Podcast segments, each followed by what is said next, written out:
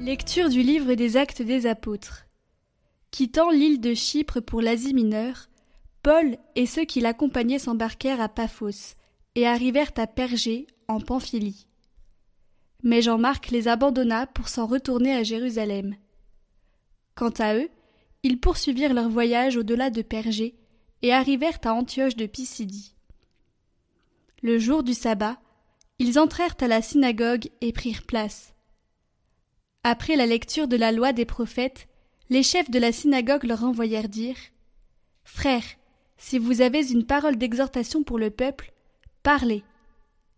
Paul se leva, fit un signe de la main et dit Israélites, et vous aussi qui craignez Dieu, écoutez. Le Dieu de ce peuple, le Dieu d'Israël a choisi nos pères. Il a fait grandir son peuple pendant le séjour en Égypte, et il l'en a fait sortir à bras étendus. Pendant une quarantaine d'années, il les a supportés au désert, et après avoir exterminé tour à tour sept nations au pays de Canaan, il a partagé pour eux ce pays en héritage. Tout cela dura environ 450 ans. Ensuite, il leur a donné des juges, jusqu'au prophète Samuel.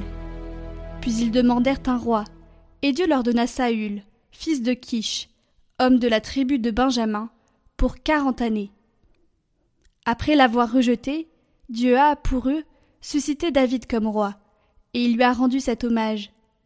J'ai trouvé David, fils de Jessé. C'est un homme selon mon cœur, qui réalisera toutes mes volontés.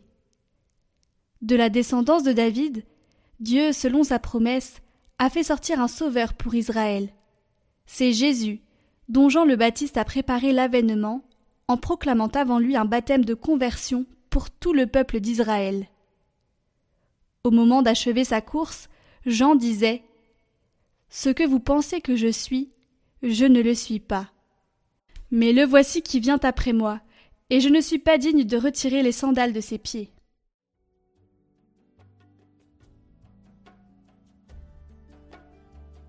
Ton amour, Seigneur, sans fin je le chante. L'amour du Seigneur, sans fin je le chante. Ta fidélité, je l'annonce d'âge en âge. Je le dis, c'est un amour bâti pour toujours. Ta fidélité est plus stable que les cieux. J'ai trouvé David, mon serviteur. Je l'ai sacré avec mon huile sainte. Et ma main sera pour toujours avec lui. Mon bras fortifiera son courage. Mon amour et ma fidélité sont avec lui. Mon nom accroît sa vigueur. Il me dira Tu es mon Père, mon Dieu, mon roc et mon salut.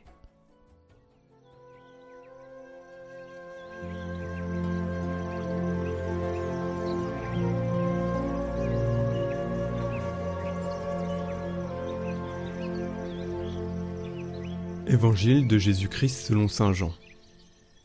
Après avoir lavé les pieds de ses disciples, Jésus parla ainsi. Amen, Amen, je vous le dis. Un serviteur n'est pas plus grand que son maître, ni un envoyé plus grand que celui qui l'envoie. Sachant cela, heureux êtes-vous si vous le faites. Ce n'est pas de vous tous que je parle.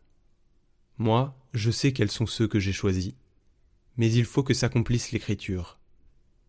Celui qui mange le pain avec moi m'a frappé du talon. Je vous dis ces choses-là dès maintenant, avant qu'elles n'arrivent. Ainsi, lorsqu'elles arriveront, vous croirez que moi je suis. Amen, Amen, je vous le dis. Si quelqu'un reçoit celui que j'envoie, il me reçoit moi-même. Et celui qui me reçoit, reçoit celui qui m'a envoyé.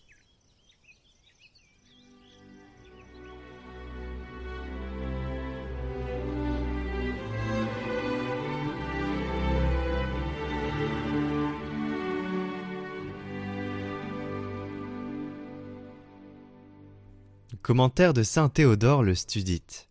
Un serviteur n'est pas plus grand que son maître. Rappelez-vous ces merveilles qu'il a faites pour nous dans le passé et celles qu'il accomplit encore. En échange de ce qu'il fait pour nous, faisons encore davantage et rendons-lui ce que nous lui devons. Mes très vénérés frères. Ce qu'il veut de nous, qu'est-ce sinon que nous le craignons, l'aimions de tout notre cœur et de toute notre intelligence et imitions autant qu'il nous est possible sa manière de vivre dans la chair.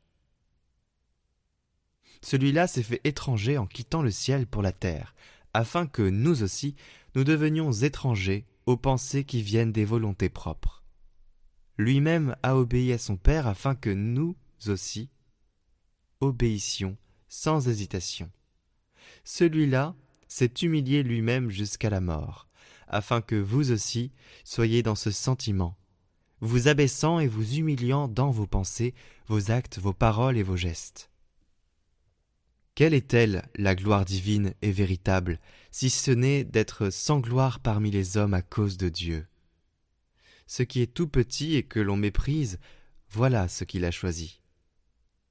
Mon Sauveur est Dieu qui a revêtu notre chair pour confondre ce qui est célébrité et richesse des hommes. C'est pourquoi il vient au monde dans une grotte. Il est couché dans une mangeoire. On le nomme fils du charpentier, on le nomme Nazaréen il est revêtu d'une seule petite tunique et d'un seul manteau. Il va à pied, il peine, il est lapidé par les Juifs, insulté, arrêté, crucifié, percé avec une lance, mis au tombeau, après quoi il ressuscite. Ainsi veut-il nous persuader, mes frères, de choisir devant ses anges les mêmes choses que lui, pour que nous soyons couronnés dans le royaume des cieux, dans le Christ lui-même, notre Seigneur à qui appartiennent la gloire et la puissance, avec le Père et le Saint-Esprit maintenant, et toujours, et dans les siècles des siècles. Amen.